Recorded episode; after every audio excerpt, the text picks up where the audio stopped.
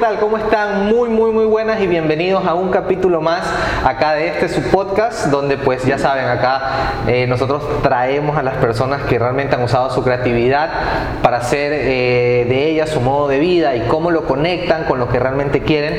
Y para mí este capítulo de verdad es muy especial, es un honor tener acá a una personalidad del periodismo deportivo y les presento al señor Iván Treviño. ¿Qué tal Iván? ¿Cómo vas? Mucho gusto saludarte, muchas gracias por la invitación, un saludo a toda la gente que está conectada viendo esta entrevista, espero que les guste. No, no, de ley que sí, de ley que sí. ¿Y qué tal? ¿Cómo vas? ¿En qué andas? Bien, bien, este, en lo mío, en Ídolo TV, en Los Hinchas, tengo un programa por el futbolero, fanpage este, de Facebook.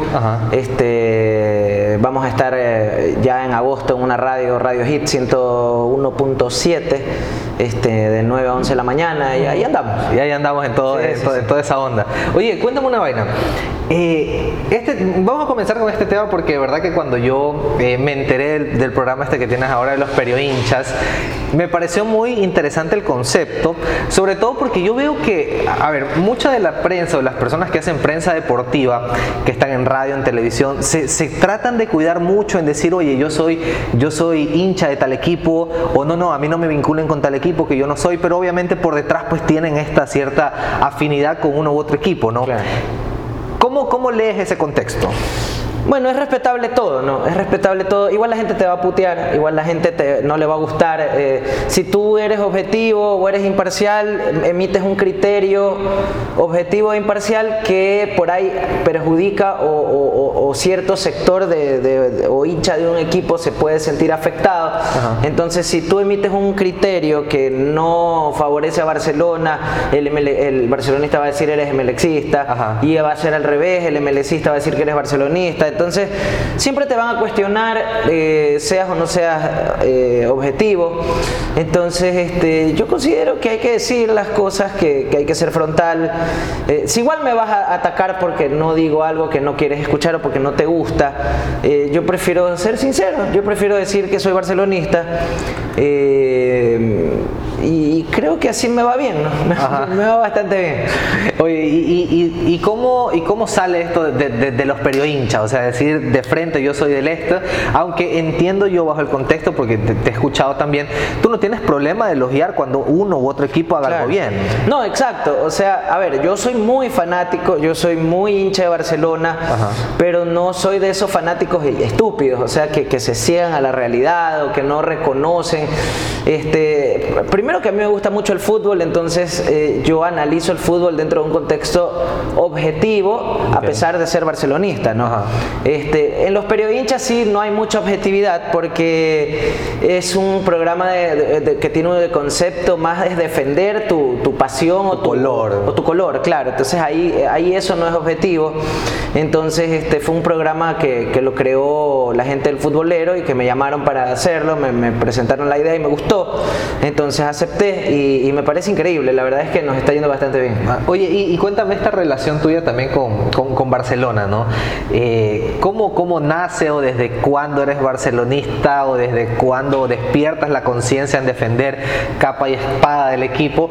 Pero también, y porque te he visto, cuando tienes que darle duro le das, o sea, y no tienes reparo en eso, ¿no? Exactamente. Este, a ver, eh, barcelonista desde que, desde que tengo cinco años, seis años, este, me, me, llevaron al estadio.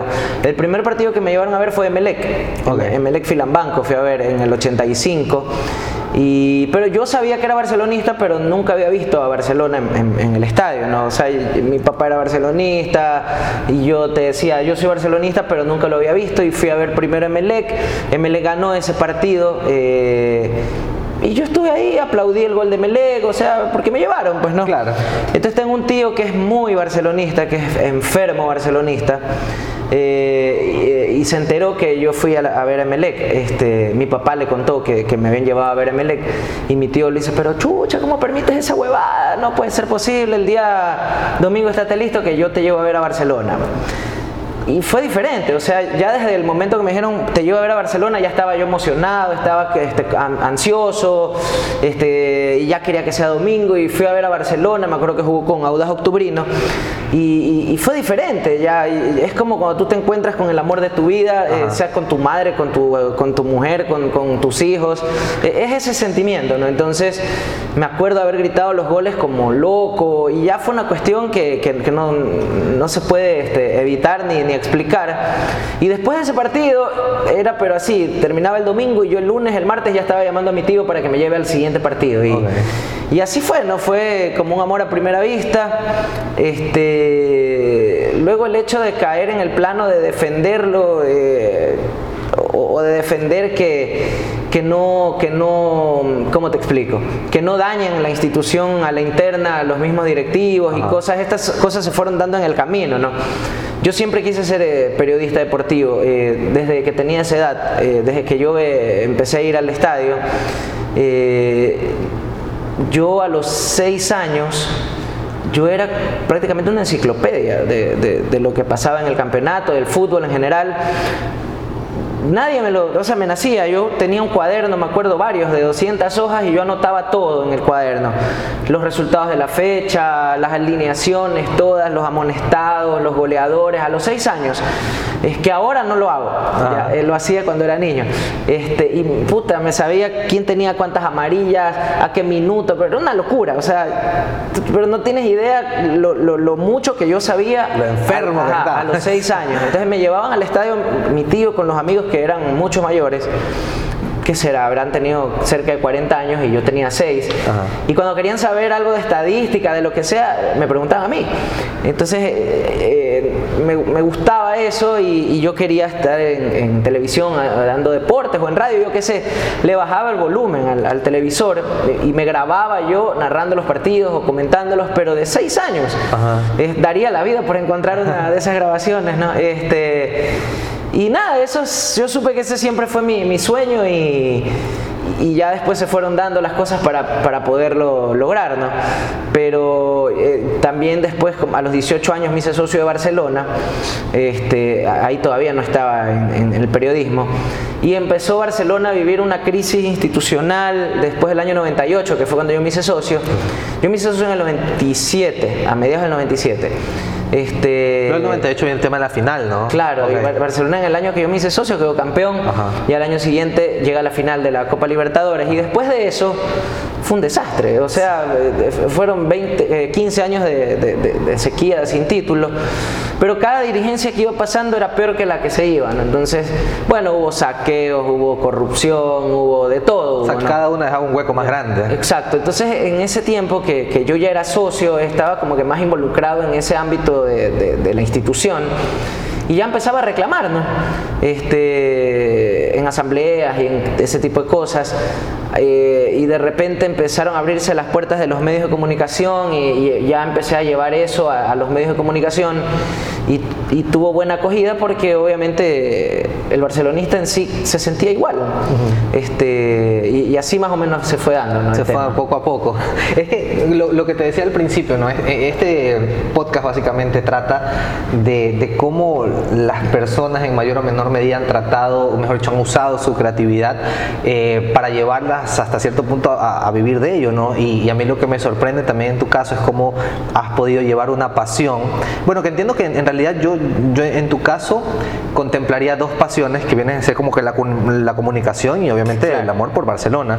Eh, pero ¿cómo, ¿cómo has tratado o cómo has tú, cómo mejor dicho, cómo has conjugado tú eso para hacerla de esa tu, tu, tu, forma de vida?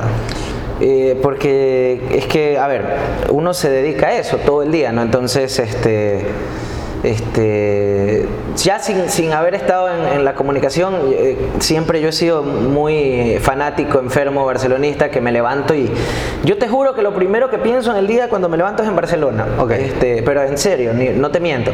¿Estás casado? Y sí. ¿Y tu esposa?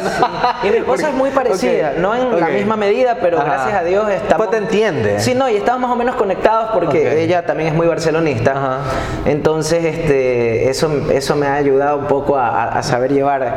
Porque sí me pasó que tuve parejas que, que no me aguantaban el, ritmo ni la caña. Entonces, no, esta sí.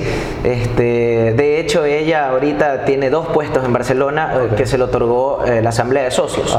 Ella pertenece a la Comisión de Normativa de ah, Barcelona y pertenece, es la delegada de Barcelona en las asambleas de propietarios del Estadio Monumental. a cierto punto está dentro de la directiva. Sí, sí, No de la directiva, pero del club. O sea, porque fue electa por los socios. este, pero forma parte del organigrama del club. ¿no? Entonces es una persona que está muy dedicada a Barcelona. Ahorita, por ejemplo, están, este, ¿cómo sería la palabra? Eh, cambiando los estatutos del club, o sea, haciendo una nueva normativa. Y he estado dedicada dos años a eso, pero casi todos los días en sesiones de Zoom con la, con la gente de la comisión, haciendo una nueva eh, reglamentación, estatuto, para blindar a Barcelona de, los malos manejos que tuvo en los últimos 20 años, ¿no? para que eh, haya un estatuto más eh, blindado y condenatorio para si alguien llega en un futuro a, a destruir a Barcelona. Y en la otra comisión, que es la comisión, es este, esto se llama delegado de la alícuota A1, el Estadio Monumental, Barcelona es la alícuota A1, entonces el Estadio Monumental tiene algunos dueños, los de Suite, los de Palco y Barcelona. Entonces Barcelona es el dueño del 70% del estadio, la cancha, los camerinos, la concentración, todo eso es de Barcelona. Y en la asamblea de propietarios, eh, el representante de Barcelona es mi, es mi mujer.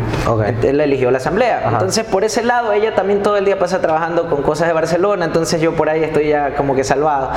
Entonces, no tengo ese problema. Entonces, me levanto y pienso en Barcelona y todo el día pienso en Barcelona y estoy buscando noticias para subir a, a las cuentas del programa de ídolo. Para el programa pasamos, o sea, somos un grupo de siete personas o ocho personas que trabajamos en Ídolo TV, que pasamos todo el día generando contenido, ya sea en las redes o para el programa. Entonces, este, gente que va al entrenamiento, que saca entrevistas, entonces todo el día pasamos en eso. Entonces, este, es como que, y así, no solamente ahora con Ídolo, antes hice Amarillo TV, que también fue un éxito. Este, y siempre he estado en esto, ¿no? Entonces, este, siempre he estado mi, mi vida enfocada en Barcelona y en y en, la comunicación y en, generar ideas para, los diversos programas y, entonces eh, más o menos en eso se, basa. ¿no? Yo creo que no, tengo otra cosa que pensar en la vida que, en esas cosas. O sea, ¿estás, seguro de que naciste para eso? Sí, totalmente. Este, a ver, yo estudié para ser abogado y egresé. Yo egresé la carrera de, de jurisprudencia en la laica pero no me gustaba. Entré a estudiar porque, puta, toda mi familia me jodió que no, que el periodismo, que se mueren de hambre, que, que, que no sirve, que eso no vale. Que... Entonces mis dos abuelos, mi abuelo y mi abuela eran abogados, ya se murieron. Mi papá es abogado, mis tíos abogados, toda mi familia abogada. Entonces, puta, que estudia leyes, que estudia leyes, que estudia leyes. Un tío me pagaba la carrera y ya, pues yo estudié leyes y era de los mejores alumnos de la facultad. Eh, eh, todos los años quedaba entre los 10 mejores pero no me gustaba. O sea, a ver, me gusta el tema de la ley para estudiarlo, este, porque imagínate, con todo lo que yo hablo, tengo que estar muy, muy bien. Totalmente. Entonces, ya me hubieran metido preso hace rato. Entonces, me encanta la doctrina, me encanta el, eh, este, el ámbito legal, estudiar, eh, las jurisprudencias y todo ese tipo de cosas, pero no me gusta ejercer. Eh, nunca me ha gustado, este, no me gusta porque el sistema es corrupto. Y la verdad es que el abogado que gana es el que pone la plata. Entonces, este, y es un tema terrible, porque sí he trabajado en, esto, porque mi papá es abogado, mis tíos son abogados y he estado en los estudios jurídicos de ellos trabajando. Entonces, este, y, tú te das cuenta que todo está podrido. Entonces ahí no hay forma de, es una porquería total, es una mafia, es terrible. Entonces, y no me gusta, o sea, no me, no me gusta tampoco el. Hasta, el, hasta el tema de, la, de, litigar, de, debatir con otro abogado es, es bonito, pero pero no es lo mío. Entonces, este, este, pero la verdad es que me fue bastante bien. Incluso en la universidad fui presidente de la facultad como tres veces. O sea, ah, bueno, yo, yo, estaba en, todo. O sea, no, no, no, es que yo iba y a regañadientes, no, yo iba y daba todo. Pero no me gustaba. Entonces terminé y se dio la posibilidad. Yo, ya yo estudiaba en la universidad leyes y estaba en Radio Morena, hacía radio. este, ya, eso te hablo en el 2004. Estuve en Radio Morena hasta el 2010. Y se da por cosas de la vida entrar a televisión satelital y, entré a televisión satelital eh, a hacer voz en off. Ni, siquiera entré a hacer voz en off, entré a actualizar la página web de Hablemos de Fútbol. Ya, este, porque Hablemos de Fútbol era un programa que van ahí y, tenía una página web, entonces yo este, cargaba la página. Y como yo cargaba la página y el canal eh, estaba, estaba siempre este, desarrollado en, mostrar eh, el tema este de lo digital. Este, entonces ponchaban las páginas de todos los programas al aire y las notas las sacaban de ahí. Entonces me dijeron, como tú eres el que hace la página, ¿por qué tú no hablas en off y tú presentas las notas? Este, y entonces así fue. Entonces empecé a hacer voz en off. Este, y eso fue en el 2009. Yo, yo, entré en el 2009 y Barcelona ese año casi desciende. Entonces este, los que conducían el programa eh, me preguntaban, este, oiga, usted que es socio de Barcelona, ¿qué opina de Barcelona? Que ya mismo se va a la B, que no sé qué. Y así como tú me ves ahora, en off. Entonces me destapaba, empezaba a hablar y entonces tiraba, pero eh, metralleta limpia y, me escuchó el dueño del canal y le gustó. Entonces este, ahí me dijo que había un programa que estaba cerrado, que se llamaba Amarillo TV, que lo quería volver a abrir, que de pronto para ver si lo abría conmigo, que no sé qué, que no sé cuánto. Bueno, y, así nos fuimos y de repente ya de, estar actualizando la página ya estaba conduciendo el programa. Luego votaron a todos y me quedé yo solito. Hay que piensa que yo los hice votar. Este, pero Esta es tu oportunidad de decirle yo no fui. No, no, no, yo, ya les he dicho, este, el dueño del canal estaba loco. Entonces el dueño del canal un día cogió, se levantó medio loco y votó a todo el mundo. Y me dejó a mí. Este, y me quedé ahí y, y, después empezamos a armar de nuevo otro equipo con otra gente. Este, y, o sea, fue una cosa muy rápida porque al principio nadie me conocía y de repente ya después Amarillo TV llegó a tener un millón de fans en, Facebook, o sea, una locura. Este, hacíamos tendencia todos los días en Twitter, llegamos a hacer más de mil tendencias, a ser una locura. Ya, entonces, este, pero todo empezó de cero, o sea, ya te digo, yo nunca me hubiera imaginado, o sea, ya cuando yo entré al canal, yo dije, bueno, o sea, y, y, quieres que diga algo más, siempre lo, lo, mentalicé así. Yo estaba segurísimo que en algún momento iba a llegar a, trabajar en eso, eh, pese a que este, estudiaba leyes y toda la cosa, y siempre pensaba en eso, y, de la forma más... Este, increíble se da, porque yo no lo busqué. De hecho, yo nunca he buscado ninguno de los trabajos en los que estoy, ni, ni en los que me han salido. Cuando yo busqué un trabajo que fui a tocar la puerta, se me cayó. No te lo dieron. Te lo juro. O sea, es una cosa rara. Este, fui a una fiesta de la que era mi, mi, mujer en ese tiempo. Eh, ella tenía una, un reencuentro de la gente del colegio. Y entre las ex compañeras del colegio estaba Aurora Espinosa, que era la coordinadora de televisión satelital. Pero yo no sabía quién era. Y todo el mundo hablaba y todo el mundo conversaba. Y yo estaba ahí como que viendo. Luego ya me hice amigo de ella. O sea, coincidimos ahí porque ella era abogada. Entonces empezamos a hablar y nos hicimos panas. Y, pero nunca más la vi luego hubo otro reencuentro como a las dos semanas y se volvieron a reunir y volvió a ir. Entonces ya estábamos sentados como que juntos. Este, me acuerdo que fue en Isla, Isla, no era este algo del Sol, hay un restaurante ahí que queda al frente del Mall del Sol, no sé si se llama Isla del Sol o algo del Sol se llama. Okay. Ya, este y estábamos ahí todos reunidos y me acuerdo que era un bar, entonces habían televisores que estaban proyectando fútbol. Entonces mientras todo el mundo conversaba, yo me quedaba viendo el fútbol así. Y yo no le paraba bola a la gente porque, porque yo estaba mirando el, el fútbol. Y Aurora me dice, oye, dice ya, pues chucha para bola que estamos conversando, entonces otra amiga que, estaba ahí le dice, uy, no, ya cuando hay fútbol ya lo pierdes, este man trabaja en radio, y vive para ver fútbol, no sé qué. Ah, entonces ella me preguntó, ah, ah ¿cómo así que trabaja en radio? Sí, entonces le empecé a contar, pero yo no sabía que ella trabajaba en, el canal. Este, sí, yo trabajo en, en radio, me encanta el fútbol, bla, bla, bla, bla, bla. Bueno, empezamos a conversar de eso. Pasó. A los dos días, Aurora le pide mi número a, la que era mi mujer, porque había la vacante esta de, actualizar la web de Hablemos de Fútbol. Me acuerdo que creo que el básico era 150 dólares, no sé cómo era, pero eso... ¿En qué, año? En el 2009. Pero 2009, eso... 180 era. Ya, eso llegué a ganar, o sea, llegué a ganar el básico a televisión satelital.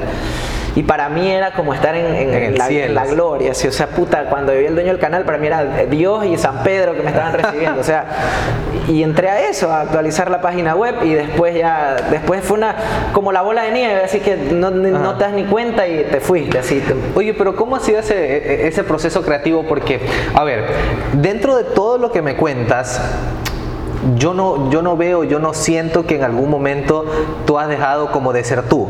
No. O sea, entenderás que, que hay ciertas, ciertas personas o, ciertos, o ciertas personalidades de pantalla que tienen que hacer un personaje dependiendo del programa, ¿no? Y tienen que comportarse de alguna u otra manera. Pero siento que en ese sentido, eh, tú nunca has perdido tu esencia y tú siempre has sido tú. Sí, a ver, este.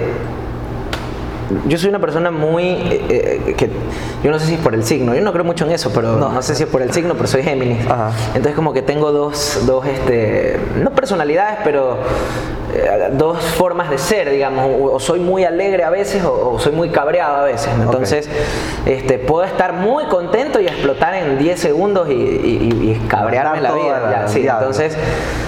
Pero cuando estoy muy contento, tengo esa parte de que soy muy alegre, divertido, que el que te pone apodos, el alma de la joda, que te. Bueno, y, y en ese aspecto sí soy muy creativo. Que en el colegio, por ejemplo, yo le, saca- le cambiaba las letras a las canciones para ponerles apodos a, a los compañeros. O sea, yo era un hijo de puta en el colegio. Entonces, este. ¿Te votaron alguna vez por de eso? todos los colegios me votaron. Este, estuve, en, estuve en el alemán, me dieron pase de, de año a otro colegio porque no me aguantaban. Después estuve en el Cristóbal, a mitad de año en el Cristóbal, de sexto grado. En primer curso me votaron del colegio a mitad de año y perdí ese año.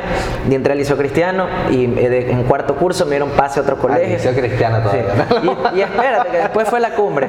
Después del liceo cristiano llegué a cuarto curso y de- me dieron el pase a quinto a otro colegio y me fui al PERT y ahí me gradué. Este, entonces, este, pero de todos los colegios, o sea, era, pero, pero mira, era muy relajoso porque era relajosísimo.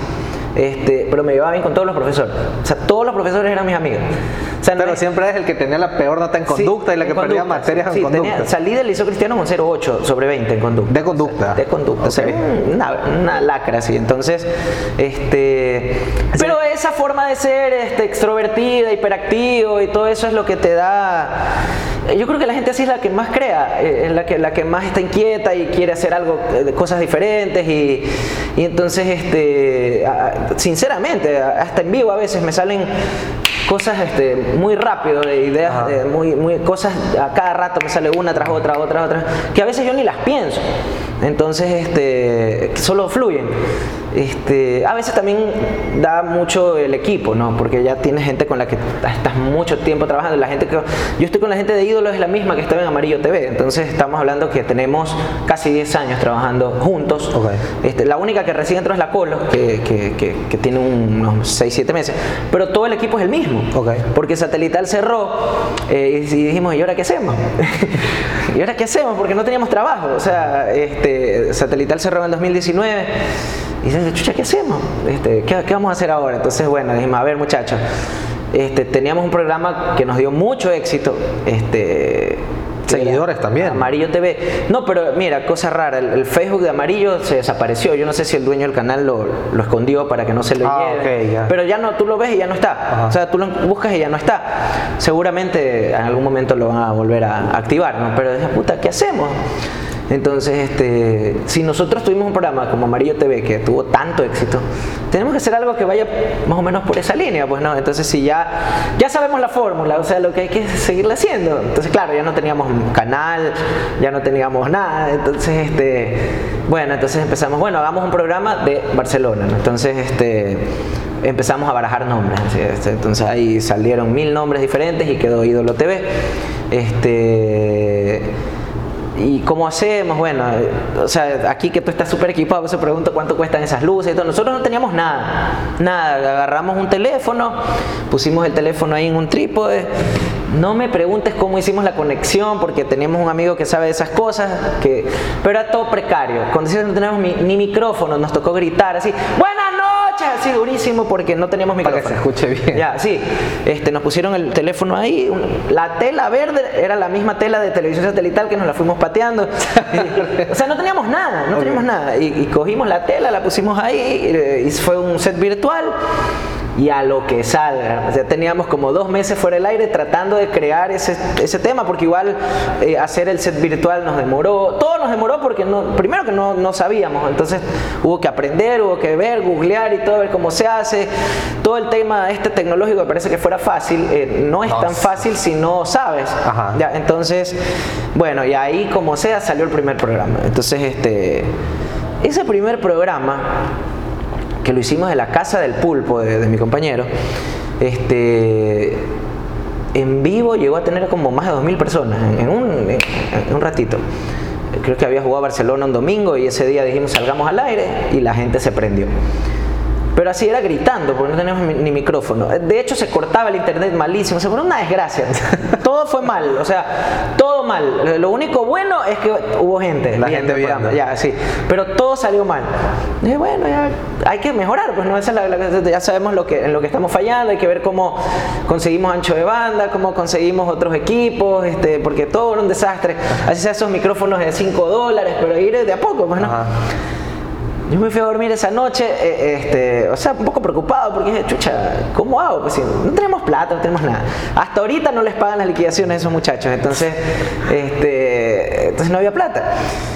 Me acuesto a dormir y me levanto, eso fue un domingo, y me levanto el lunes como a las 7 de la mañana y veo un mensaje de Vito, de Vito Muñoz.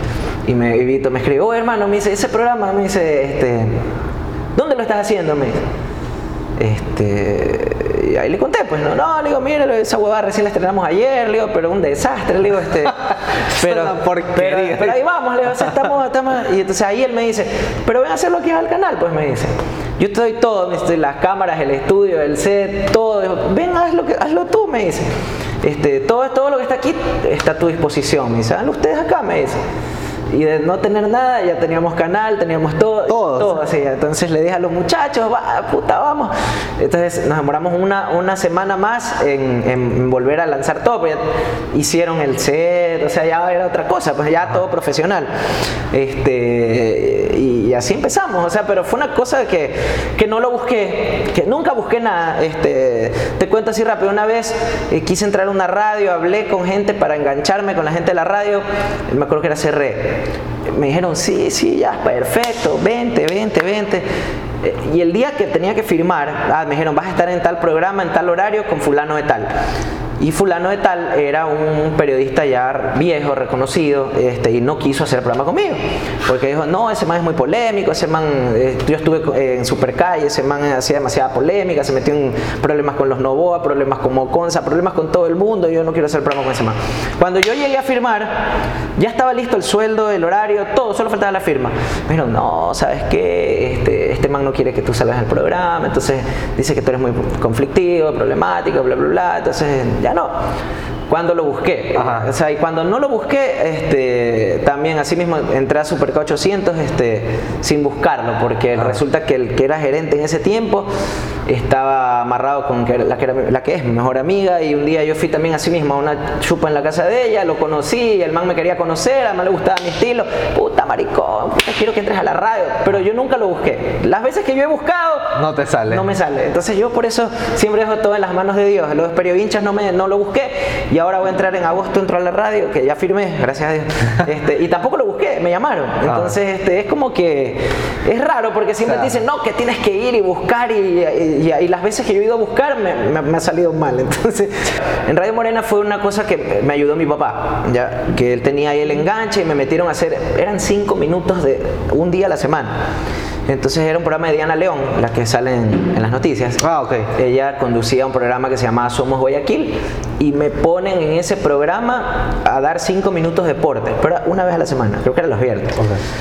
Y en esos cinco minutos, puta, yo sacaba las culebras, todo así como. Pero eran cinco minutos de, puro condumio. Okay. Y el gerente de producción, que es Américo Pachas, que creo que todavía sigue ahí, es peruano. El man me escuchó y le gustó. Entonces me dice, hermano, ¿qué te parece si te quedas aquí en la radio? Que tenemos este para que comenten los partidos. Y yo nunca había comentado partidos. Entonces, de hecho, recién estaba empezando con cinco minutos al, al aire. Este, pero no, no te pagan. Entonces, este, pero chucha, entras, practicas y yo, puta, encantado. Y así estuve seis años, nunca me pagaron. Este, y, pero me sirvió de aprendizaje, este, Claro. pero nunca me pagaron. Entonces este, entré a comentar los partidos y me acuerdo que comenté eliminatoria, Sudamericana, Libertadores, Campeonato Nacional. Pero así mismo con tu estilo dando palo. Sí, sí, sí, sí, este, este, pero fue chévere porque aprendí muchas cosas que, que- que yo ni me imaginaba cómo eran, pues, ¿no? Entonces, este, y así empezamos. Y después de, de estar en Radio Morena tanto tiempo, fue que me pasa lo del canal, este, con esta Aurora, y entré a lo de la página web, y así se fueron dando las cosas. Acá, por ejemplo, entré a Vito, este, porque Vito me llamó, o sea, porque Vito vio el programa, no sé si lo vio, no sé, pero me mandó el capture. Ajá. Entonces me dijo, oye, este programa, ¿qué, qué, qué pasó con este programa? Porque ya, y entonces ahí entré a Huancavilca también, Ajá. porque me llamó Vito. Este, Vito entró a, a Huancavilca y le dijeron, arma el equipo. Este, y Vito me llamó, oye, ¿quieres entrar a Radio Huancavilca? Bien. Así, pero nunca es que yo he ido, oye, Ayuda. dame trabajo. Las veces que fui no me salió. Ajá. O sea, fue una cosa rarísima. Yo creo que este, eh, eh, este, este tema sí está más, más, más en contra de lo que le pasa al común de los ecuatorianos. ¿no? La mayoría dándole palo y buscando. Ahora, en radio, en, en radio, como te digo, me tocó mamarme seis años sin ganar nada. Y ya tenía una hija. Este, y yo no tenía nada, porque yo estudiaba en la universidad. Y era duro, porque ahí es que me venían los problemas con, con- con la que era mi, mi pareja, porque yo no tenía, yo no producía, estudiaba y el- único trabajo que tenía no me pagaba. Entonces de tanto me quejé en la radio de que me paguen, que me paguen, que me paguen. Ya me dice, puta, es que la radio no tiene plata, bla, bla, te vamos a dar eh, 40 dólares de viáticos por partido y a veces viajábamos. O sea, no crees que fue, o sea, yo te estoy contando todo como Claro. chévere, bacán y me río. Cuando viajábamos a Quito yo dormía en el carro del del- del- de la radio porque yo no quería gastar en el hotel ni, ni- me compraba una funda de 10 panes y 3 litros de cola y eso me comía en, en los dos días que estábamos allá para tener la plata para los pañales, para la leche y todas esas cosas. Ajá. Entonces, este, fue duro, fue durísimo. Este, y, y después, este, y, y me aguanté los seis años porque, o sea, no tenía nada más, no salía nada, no, no encontraba nada, estaba ya terminando la universidad. Entonces ya me aguanté, dije, ya, chucha, ya, ya voy a terminar la U. Estaba en la esta de que, bueno, me voy a dedicar a ser abogado porque el- la comunicación no da. Entonces, este, y cuando ya estaba casi por hacerlo, porque ya no, ya no me iba a dedicar a eso porque ya estaba saliendo de la universidad, me pasa lo de televisión satelital. No, y justo, y justo a eso iba, ¿no? Porque de- sí, o sea, lo cuentas desde el punto de vista, no, mira, yo no lo busqué y tal, pero den- o sea, detrás de esa historia también tiene que haber una contraparte que es la, la- la que me estás contando y aparte de eso también eh, tiene, que, tiene que haber una parte de que aunque tú no lo buscaste tampoco nunca nadie te regaló nada. No, no, es decir, tú te ganaste el claro, puesto claro. don- don- donde Claro, estaba. porque entré a, ya te digo, entré a hacer una página web. Me dijeron habla, eso sí, en off, y ya ahí fue mi, mi capacidad, pues, la que se empezó. claro. A, la- a la gente siempre que yo hablaba le gustaba.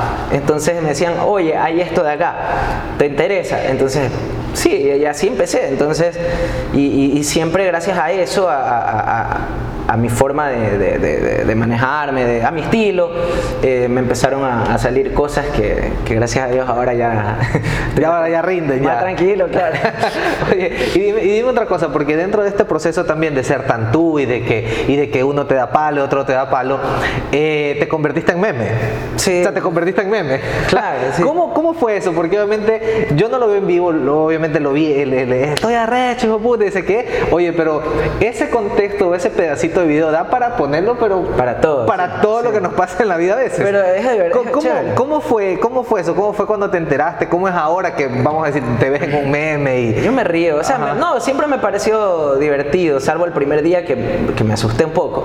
Pero pensaste que ibas a llegar No, a eso. Nunca, que no me voy a imaginar. O sea, a ver, fue así, ¿no? Barcelona perdió, eh, quedó eliminado de la Copa Ecuador. Eh, eh, Barcelona había ganado 4-1 en Guayaquil a Delfín y entonces tenía que ir a jugar la revancha y era impensable que Delfín lo elimine. Claro. Y le, mete, y le gana 3 a 0. Y lo elimina. Este, por el gol de visitante que, que metió Ese fue ese partido polémico porque jugaron horrible, alinearon mal, dice que Sí, no. no sé, metieron una mano penal que pareció a propósito, bueno, Sí, sí, este y Delfín elimina a Barcelona 3 a 0 eh, y el programa era a las 7 y el partido terminó 6 y media, entonces yo estaba arrecho. Hijo de puta. Este, eh, Pero ¿qué pasa? Que el canal de Vito estaba transmitiendo, era la Copa Ecuador, entonces ya había jugado Barcelona y el siguiente partido era Liga Emelec, que era la otra semifinal. Y estaban transmitiendo esa semifinal, la de Liga Emelec. Entonces no estábamos en el aire, en el canal. Este, y yo estaba, pero no te puedo explicarlo. O sea, sí, ya te voy a explicar, mira. Ese pedacito que se viralizó fue lo menos fuerte que yo dije, porque hay pedazos del programa en YouTube que yo digo, dijo, puta para arriba, o sea, dije, verga, chucha tu madre, dije todo. Ok. Ya, pero menos mal solo se viralizó esa parte, ya, pero yo estaba, o sea, yo estaba que quería matar a alguien. Estás fuera de sí. Sí, sí, sí. Entonces, yo tenía claro de que cuando Barcelona le va mal, eh, o hay un resultado de eso o una cosa así muy, muy mala, extraordinaria, la gente se dispara a ver el programa porque es como que eh, digo lo que están sintiendo y aparte de eso, pues es como que su defogue, ¿no? Yo sabía que iba a haber mucha gente conectada, de hecho creo que habían como 5000, pero es una locura. Este, pero yo pensé que iba a quedar ahí como siempre. Este, y no, a ver, entonces empiezo a hablar y tampoco lo tenía planeado. O sea, yo estaba hablando y si tú ves el video hay una parte que yo me quedo callado como pensando y ahí pregunto, no estamos en la señal de cable, solo estamos por Facebook. Entonces ahí digo, estoy arrecho y puta y porque sí, o sea, así me sentía.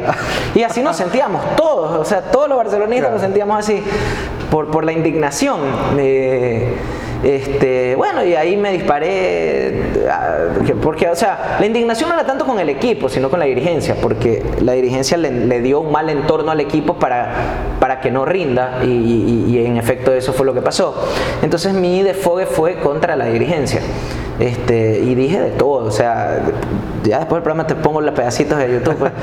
pero era de chucha tu madre para arriba, o sea, entonces, pero porque estábamos fuera de, cable y yo me sentía, pero ya te, me mordí una culebra y se moría envenenada, entonces terminó el programa y yo dije, bueno, todo como siempre, ¿no? Me voy a mi casa, ya frío no pasaba nada en la noche, todo tranquilo, me acosté a dormir, me levanto al día siguiente como a las 7 de la mañana, ya estaba por todos lados.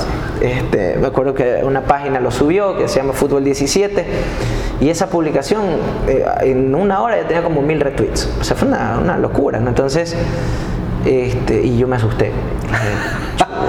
me, me, asusté un poco por el hecho de, de que decir, puta, me van a hacer mierda. Este pero yo siempre, o sea, siempre pensé en el tema de que, que, no importa lo que hablen, ni, ni, lo que se diga, ni lo que viralicen, ni nada mientras, mientras hablen. Porque igual todo es publicidad. Pero en ese ratito como que me asusté porque ya era, era algo más fuerte. O sea, no, ¿Y era la primera vez que te pasaba? Sí, o sea, sí, sí, o sea, en ese contexto tan grande, sí. O sea, ya me había viralizado en otras cosas, pero dentro de lo normal ya. Por ejemplo, recuerdo en el 2015 me metí a, la oficina del Tribunal Electoral con la Cámara de Barcelona agarrar los papeles, o sea, fue una locura. También, y eso se viralizó, pero eso era algo más tranquilo dentro de la profesión en donde me manejé con con todas las líneas educativas y, todo el manual de Carreño. Y entonces no, no es que insulté ni nada, sino que fui a demostrar que estaban metiendo socios falsos al padrón para que gane un candidato. Entonces yo entré con la cámara, eso también se hizo súper viral, ya, pero pero esto era ya con malas palabras, entonces como que, chucha, y ahora, este, o sea, me, me asusté un poquito, pero después dije, bueno, ya, ya está, ya. Como dijo Lazo, ya qué chucha. Entonces, este, hasta en México salió. O sea, ha salido por, algunas partes y yo ya creo que en ese momento igual yo lo veía por todos lados, pero no dimensionaba el, el, el, hecho de, de qué tan fuerte era ya. Este, y, pasaban los días y seguían y seguían y seguían y seguían y no paraban. Y decía, ya, chucha, ya, ¿hasta qué hora? Entonces, este, y eso duró hartísimo. Yo no sé, como un par de meses duró así con el Estoy Arrecho. Y después pasaba que perdía la selección, perdía Barcelona, eh, cualquier cosa que pasaba, perdía Chito Vera, lo que sea que pasaba, pa, sacaban el, el video. ¿no? Entonces, este, eh, al principio como que estaba así como, pero ya después ya me, gustaba porque de todas maneras, este, gracias a eso, eh, me empezó a seguir otra gente que no me seguía, me empezaron a salir contratos, me empezaron a salir cosas que yo nunca me hubiera imaginado. ¿no? O sea, la verdad es que me ha dado plata el estudiar este, pero fue una cosa divina, así que, que, nunca la pensé. O sea, no es que te voy a mentir, ah, no, voy a salir y voy a decir, no. O sea, salió del, del momento. Este. Incluso eh, hasta el día de hoy, esto de la radio, que mira que pasaron ya 12, dos años perdón, de, de, de, esa, de ese programa, me llamaron de la radio y, y, me dijeron, no, que puta, que nos encanta, que tu estilo, que puta, que todos los días me cago de risa con el estoy arrecho de puta, o sea, y eso hace que me contraten ahorita en, en, en la radio hit que voy a entrar. Ajá. Este, y nada, o sea, es que yo, yo sí le digo, cuando tú te portas bien y eres, eres buena persona, las cosas te pasan. O sea, es, es, yo creo mucho en, en, el karma y todas esas cosas y, y en Dios y, y, yo trato de ir siempre por la vida sin, sin hacerle daño a nadie y tratando de ayudar a, a quien más puedo. Y yo estoy, yo soy 100% convencido de que al que hace las cosas bien y al que hace el bien, le va bien. Entonces, este, me pasó que fue algo que normalmente es mal visto, Ajá. porque un panelista insultando al aire, pero eso que fue mal visto, a mí la verdad me ha beneficiado muchísimo. Claro, porque de hecho, ya te digo, o sea, de hecho la, la, frase o el video puede ponerse para cualquier contexto de la vida. Sí, sí. O sea, que eh, si, si, te cita un vigilante, Ajá. si te peleas con alguien, si no te sale algo, o sea, es, es algo...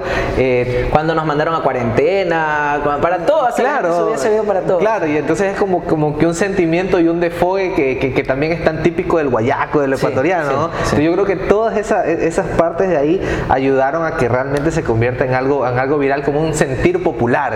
Y dura 17 segundos. Ajá, y una, se vuelve una, una, locura, ¿no? Oye, y, y, bueno, a ver, regresando un poquito al tema, al tema este de, Barcelona. Yo creo que todos en Ecuador, seas de, del equipo que sea, estamos claros de que, Barcelona es un fenómeno y, yo, yo, me atrevería a decir también que es un caso de estudio por el, el, hecho de, que, oye, tienes una hinchada tan grande, eh, te siguen de todos lados eh, y por más que el equipo contrario quiera minimizarlo, no, no puedes hacerlo. Eh, pero ¿cómo tú ves eh, socialmente este fenómeno? O sea, ¿cómo, cómo, cómo, cómo lo lees? Este, bueno, siempre estuve, siempre lo, lo, lo, supe y lo entendí porque como barcelonista y muy futbolero, este, yo soy era siempre de los fanáticos enfermos que viajaba a ver al equipo a todos lados. Mm. No es que yo soy, por ejemplo, amigo de la gente de la barra porque estoy acá en, en, en, los medios, no. O sea, yo antes cuando viajaba me iba con la gente de la barra. Este, no es que nunca he sido de la barra, pero sí amigo. Entonces, ah. este, yo te digo que he ido, a, he recorrido toda la sierra, toda la costa y unas que otras ciudades del oriente, por ejemplo el Coca, y, y, y, es un fenómeno. Pero es como que como tú lo vives de adentro, porque estás con la gente, no te, no te sorprende tanto, porque tú sabes la dimensión y el alcance. Claro. Este, pero sí, es un fenómeno social, es un fenómeno social, es un... es incluso ¿cómo te puedo decir la palabra? Es como decir que influye en el modo de vivir de buena parte de la sociedad. Este, por ejemplo, el año pasado eh, todos perdimos eh, gente por, por, la pandemia, este, todos estuvimos muertos, o sea, fue un año de mierda, pero literal de mierda, que la gente tiraba los cadáveres a la calle, los quemaba en la calle, o sea, o sea, lo que se vivió el año pasado, eh, en Guayaquil sobre todo, película de terror, o sea, ni más ni menos. Uh -huh. Y te voy a decir algo, este, como yo subo noticias a, a Instagram, este, muchísima gente me escribía y me mandaba fotos. Mira, aquí tengo a mi tío que se murió hace dos días y no me lo han venido a retirar. Y aunque yo no fui y yo no me involucré y yo no estuve allí con el pueblo, me tocó ver igual cosas que, que nadie veía. Porque, y como yo me llevo bien con Andrés Hushmer, que es concejal, entonces este, todas, él, él, puso un tweet, me acuerdo, que le ayuden a, a, a ver si hay gente de donde hay, que, que, le comuniquen, bla, bla. Entonces, no te, no te miento, yo le habré pasado a Andrés este, no menos de 600 lugares donde habían cadáveres para ir a retirar. 600. Si no es más, si no es más. Pero era una locura. Y, y, y fue traumante. O sea, imagínate para él que lo fue a recoger. Si yo por verlos en fotos, este, fue una cosa traumante. O sea, de que llegó un momento en que, de que ya hubo un momento que yo no aguanté y, y me puse a llorar como tres horas del impacto. O sea, fue, impactante. Entonces fue un año de mierda. Eh, y dentro de ese año de mierda, Barcelona queda campeón. Entonces, este, no se pudo salir a, gritar a la calle, no, no, se pudo hacer lo que, pero cuando tú has visto otros años que Barcelona es campeón, es una locura. Es un desmadre, como dicen los mexicanos.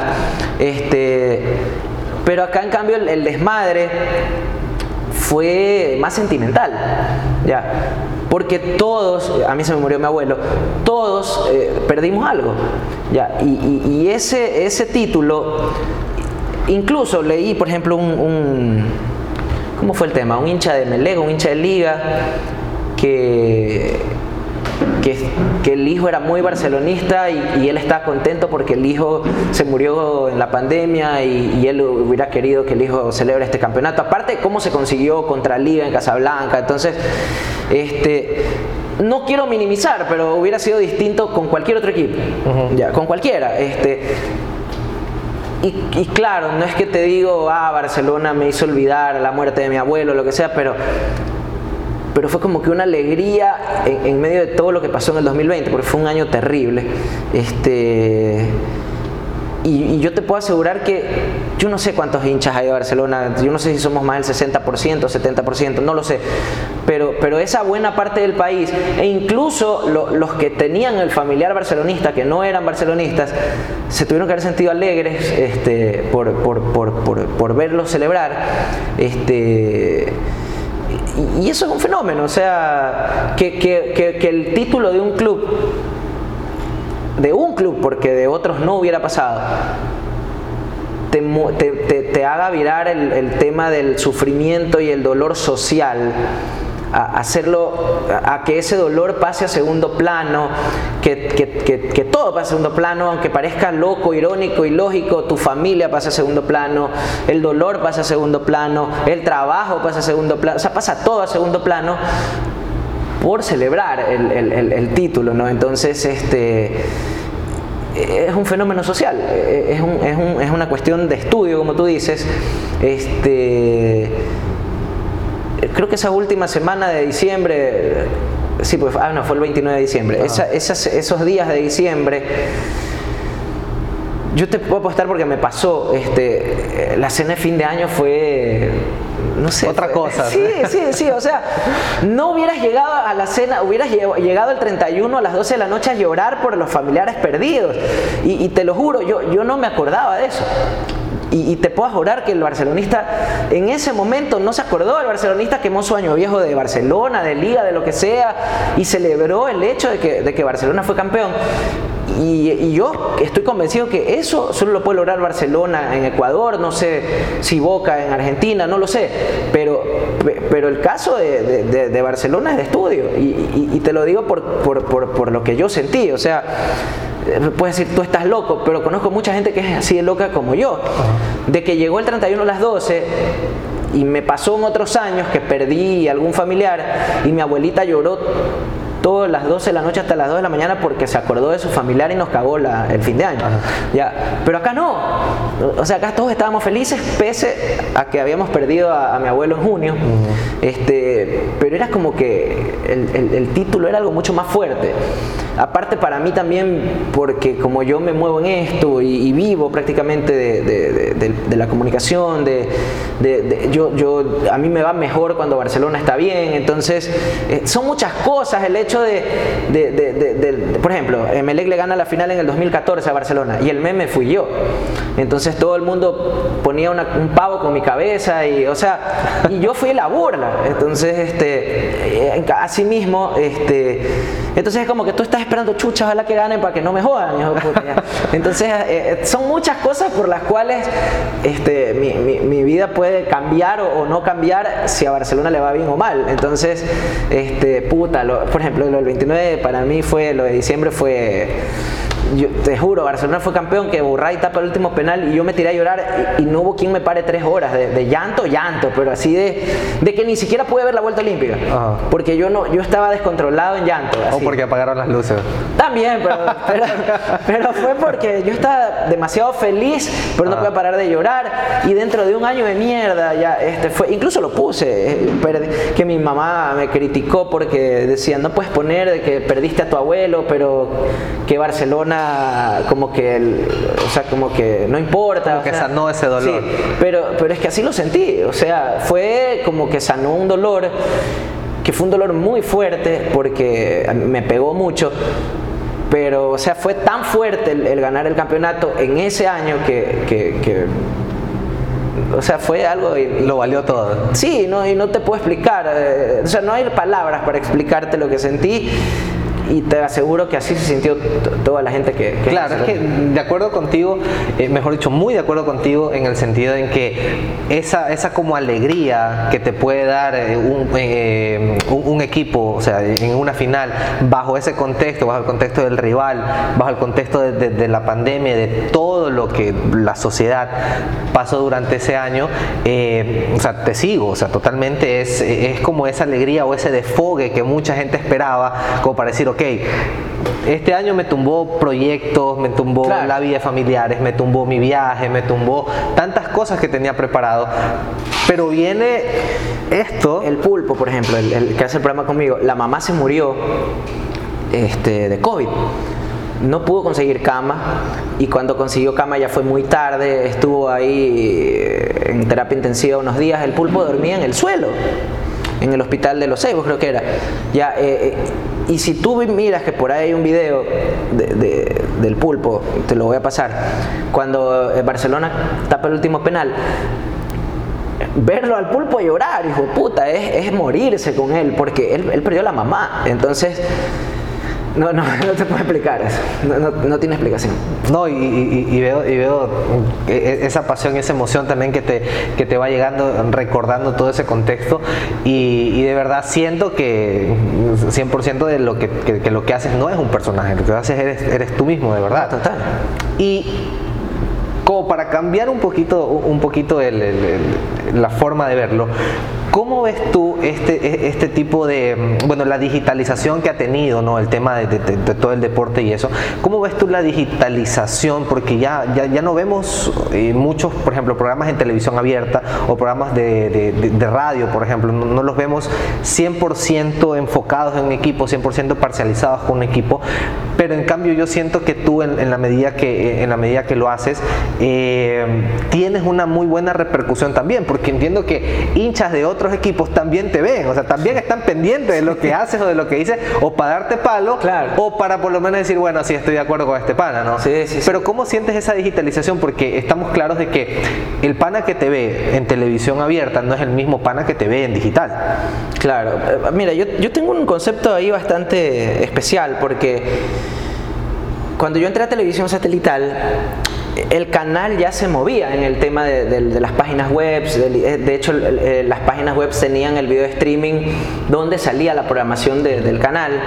Entonces, este, hacías en, eh, para mí, televisión satelital estaba muy adelantado. Este, Dentro de la, de la, del video streaming donde se transmitía el programa, había un chat interactivo, se llamaba el chat interactivo, donde la gente chateaba. O sea, es lo que hay ahora. Y eso lo hacíamos nosotros hace 12, 13 años. Este.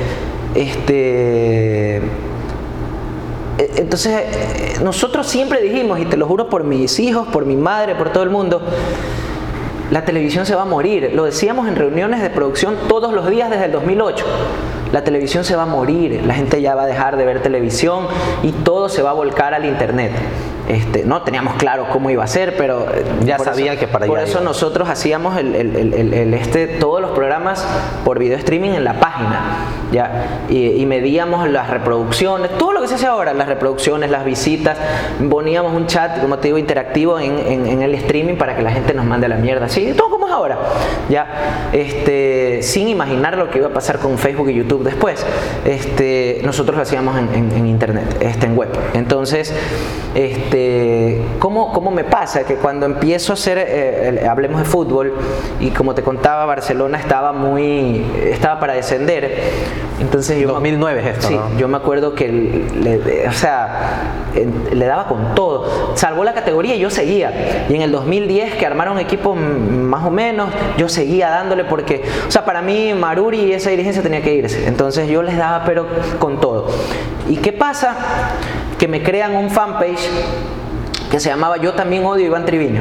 Ok. Ya, este, y esa página estoy casi seguro que la creó la gente de Barcelona, este, que eran marqueteros y toda la huevada. Entonces, esa página en tres días tenía como 100 mil fans, porque la promocionaron, o sea, te llegaba, creo que antes te llegaba al correo, te llegaba al Facebook, este, tal página te sugiere que te unas a esta ya. Entonces, creo que todavía te pasa. Bueno, la cosa, la cosa es que yo descubrí esa página, pero en esa página me amenazaban de muerte, que esto, que el otro, que este, este hijo de puta es el que jode a Barcelona, porque me, ponían como que yo jodía a Barcelona porque criticaba la dirigencia. Este, y, nosotros decidimos sacar esa página al aire. Entonces este, nos ponimos a conversar. Bueno, esto es lo mejor que nos pudo haber pasado. Primero que no me veían muchos, porque esa es la verdad. O sea, al principio no es que habían llamadas, no había, había poca audiencia. Eh, con decirte que tenía que decirle a mis amigos que llamen, o sea, y, llamaban como cinco o seis amigos diferentes para, para, porque no, es que era nuevo el programa. Claro, entonces, pero cuando pasó esto del Facebook, de, de, la página, entonces dije, bueno, este, vamos a sacar esta página al aire y este, vamos a nombrar a todos los que comentan y a todos los fans de la página, vamos a decir, estos son los que no quieren el, el cambio en Barcelona. Esa página, cuando yo salía al aire, decía, pila, este hijo puta, chancho hijo puta, va a salir al aire, vamos a hacerlo verga, vamos a ver programa y vamos a putearlo. Pero él no sabía que me estaba haciendo un favor, ya, porque me empezó a, traer audiencia este, y la gente empezó a ver el programa y mucha gente sí, obviamente no le gustaba, pero mucha gente también lo entendía. Eh, de que, primero que todo lo que nosotros denunciábamos era con documentos. Estaba tan crítica la situación en Barcelona que los mismos empleados se sacaban los documentos de las oficinas para llevármelos al canal. O sea, así de, crítica estaba la situación. No había control. O sea, pero un desastre todo. Entonces, yo los tenía en bandeja de plata porque todo lo que yo sacaba era con documentos. Ya, en todos los desvíos de plata, todo, todo, todo, todo. Entonces, este, y hay un problema, a veces a la gente no le gusta que le digan la verdad. Ya, entonces, eh, es como que a la gente en todo ámbito, tú, tú, empiezas a decir la verdad o, las cosas crudas como son y como que hay gente a la que le choca, ¿no? Es como que a la gente le gusta que le endulcen el oído y que le mientan. Entonces, este... Pero mucha gente empezó a entender. No me preguntes de dónde sale una contrapropuesta, una, una réplica al yo también odio a Iván Triviño y alguien puso yo también apoyo a Iván Triviño, una cosa así, y se armó una guerra ahí de Facebook de páginas que apoyaban, pero yo no tenía que ver con ninguna. Ya, y entonces yo leía las dos. Entonces voy a leer a los que no quieren el, cambio y a los que sí quieren el cambio. Pero ya estaba dentro de un ámbito digital. Eh, y te estoy hablando de 2009. Ya, entonces, este y nosotros teníamos claro, y para mí, para mí hoy, yo no sé, del 100% de los ecuatorianos, yo no creo que más del 30% vea televisión, sinceramente. Este, y va, va, a ir disminuyendo cada vez más. Pero en ese, en ese tiempo, que estoy hablando hace 12 años, nosotros estábamos seguros de que, que, la televisión iba a morir. El único momento que yo veo televisión es cuando me veo a mí mismo en, en, el televisor que está ahí abajo, que, que te ponen en, en, el set, pues, ¿no? Claro. Ya, entonces, este y cada vez ha ido creciendo más y como, o sea, siempre nos manejamos en ese, en ese, en ese ámbito, es como que yo estoy como, como pez en el agua, ¿no? Eh, nosotros empezamos a hacer tendencias en Twitter en el 2011. Cuando Twitter en Ecuador recién despertaba. Ya, y, ya te digo, en Amarillo te hicimos mil tendencias. Del 2011 al 2017 más o menos más de mil tendencias. Que incluso las enumerábamos, llegamos a tener como 1300, una cosa así. Ya. Este. Y siempre nos movimos en ese ámbito, ¿no? Entonces, para mí lo que está pasando, primero que es hermoso, porque siempre estuve ahí, eh, y, hoy este, este, es como que se ha, se ha llegado a, nuestro reino, o sea, a, donde nosotros siempre estuvimos y siempre mandamos. Eh, entonces, este, y creo que va a seguir creciendo mucho más. Eso, eso va, en serio, tío, va, va, a morir la televisión. Por eso todos los canales tienen ya sus, sus espacios digitales, ¿no? Porque, claro, sobre todo es como que eh, e, esta industria le dio el, el, poder como que a la gente para que vea lo, que, quiere, cuando quiere. Hay eso, no hay, casilla yo no sé, 10.000 opciones diferentes de todo. Ya, entonces tú puedes elegir que eso antes no pasaba, porque tú, y, siempre, en, eso también lo hablábamos, y estábamos en contra del sistema, yo siempre soy una persona que ha estado en contra del sistema de todo, si tú me dices es de día, yo te digo es de noche, así sea de día, a mí siempre me gustó llevar la contraria a todo, entonces, este, tú antes estabas limitado a cinco canales que tenías que ver lo que ellos querían, o lo que, lo que te ponían, ¿no? No podías opinar, ningún canal te daba espacio. Este, de hecho, el logo de satelital era tu canal interactivo. O sea, nosotros estábamos ya en otra cosa cuando todo el mundo seguía en lo mismo.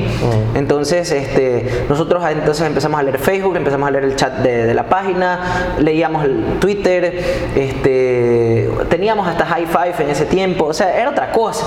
¿ya? Entonces, este, entonces decíamos dejemos que la gente hable, dejemos que la gente nos putee, dejemos que la gente opine.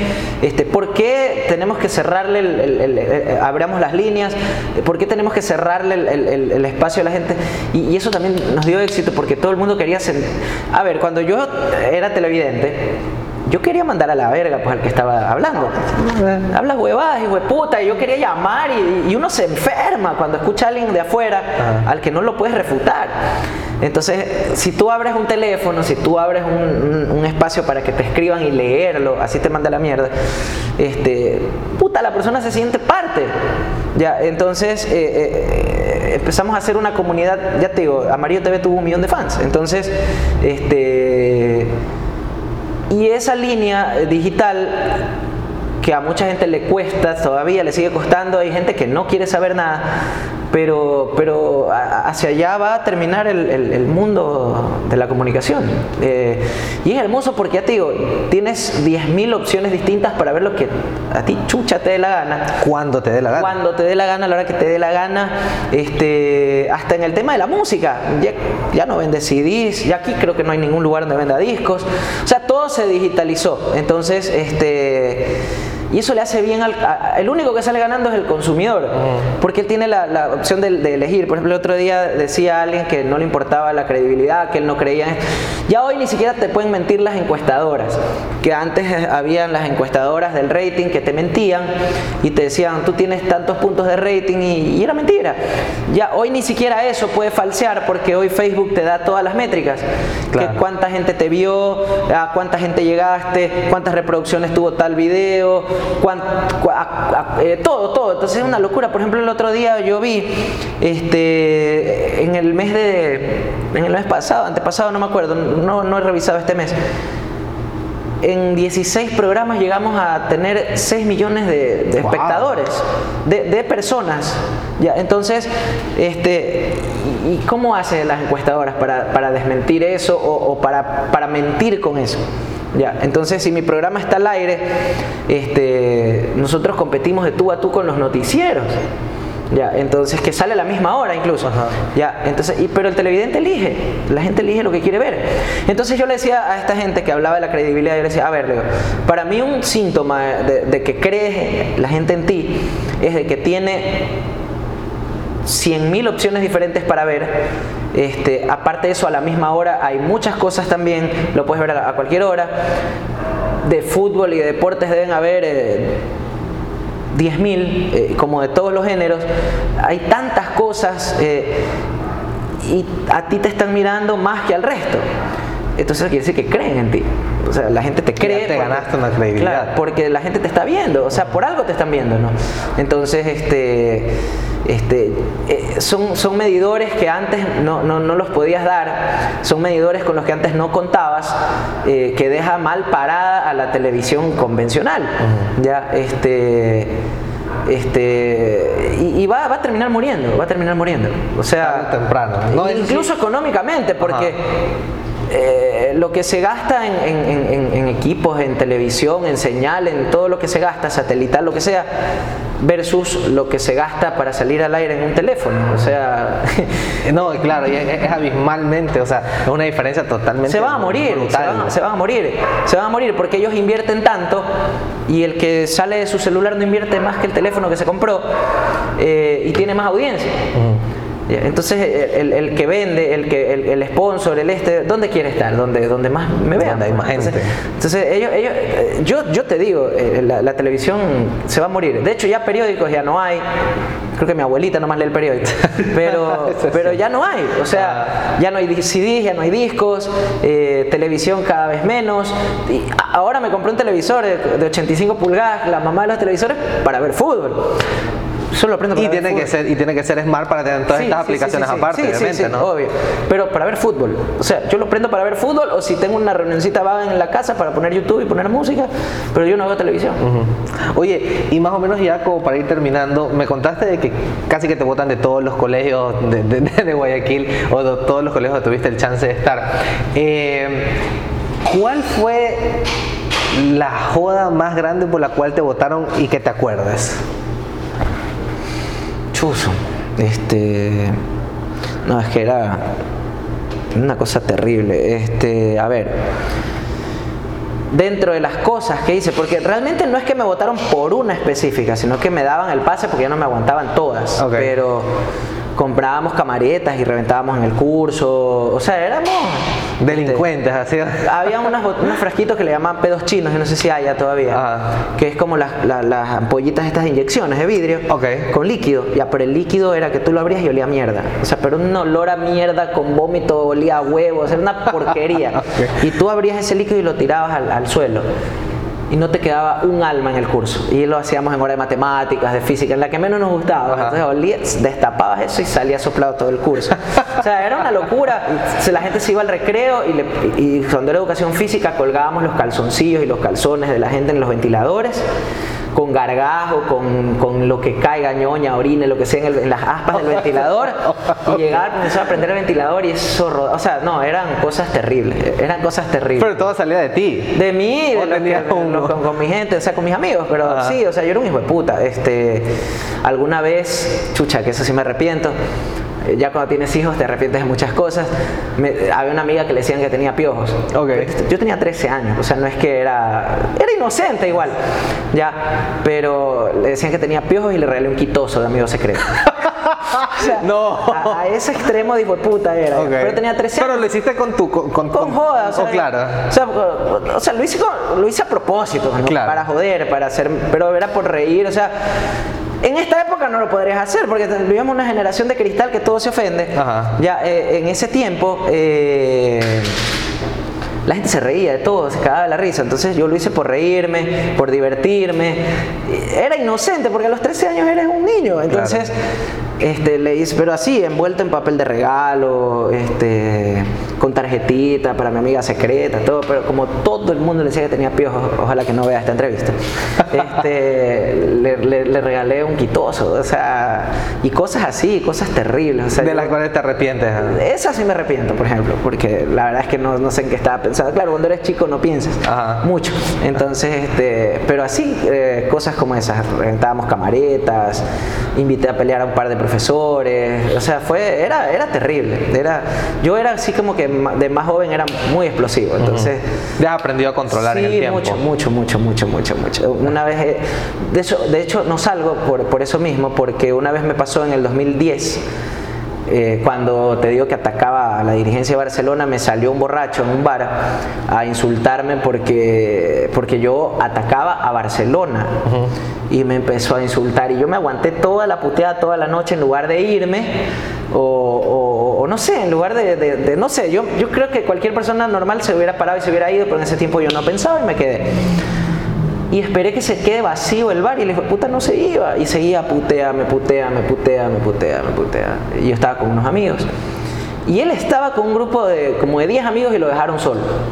Y ese me seguía puteando, me acuerdo que se trepó a la tarima porque era un bar donde hacían conciertos, se trepó al escenario, le agarró un micrófono y me empezó a putear, a putear, a putear, a putear, hasta que lo aguanté mucho, creo, pero, pero fue como que divino porque ya no había nadie y lo fui a encarar. Pues. Oye, le pegué tanto que, que lo partí, o sea, me bañé en sangre porque me bañé en sangre. Este, llegué a la casa eh, y mi mamá me vio, en ese tiempo todavía vivía con mi mamá, y me dice, chocha, ¿qué te pasó? Que sé que no sé, yo ni me había visto. Y a lo que me veo ahí le tuve que explicar y eh, me acuerdo que eh, este, como mi familia es abogada, no, no puedes salir mañana a la casa, que en las primeras 24 horas te denuncias y te cogen en flagrancia, creo que se llama. No, no, no, no, ¿cómo vas a hacer esa huevada? Que no sé qué, que no sé cuándo. Entonces ahí me di cuenta que ya no era una persona normal, pues, que era una persona pública que, que, estaba expuesta a este tipo de cosas y, ya no salgo. Por eso ahí ya no salgo. Nunca más salí a ningún bar, a ninguna discoteca. Yo no voy a bares, no voy a discotecas. Si me reúno, me reúno en casas con amigos, este, porque quedé como que prefiero evitar, ¿ya? Claro. Prefiero evitar. Pero ya no, o sea, hoy en día si me buscas el problema, me, doy la vuelta y me voy. Pues, o sea, ya, ya dice un, un dicho que para que haya una pelea tiene que haber dos estúpidos. Entonces yo ya dejé. Ya no quiere ser el segundo. Dejé de ser estúpido hace tiempo.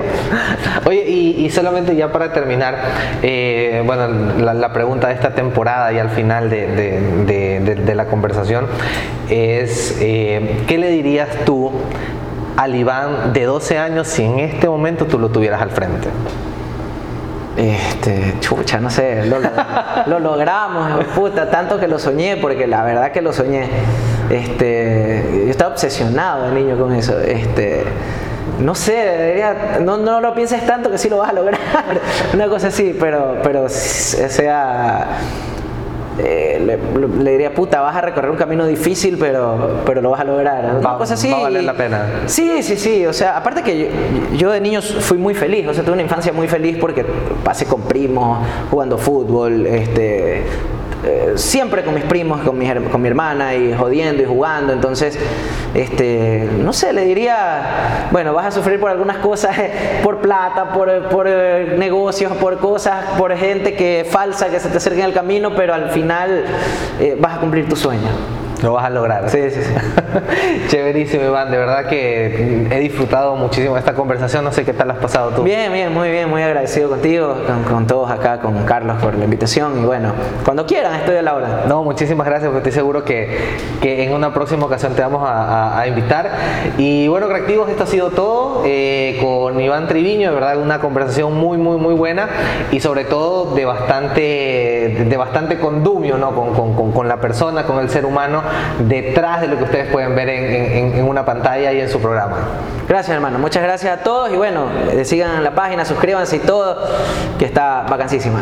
Ahí nos vemos reactivos. Gracias.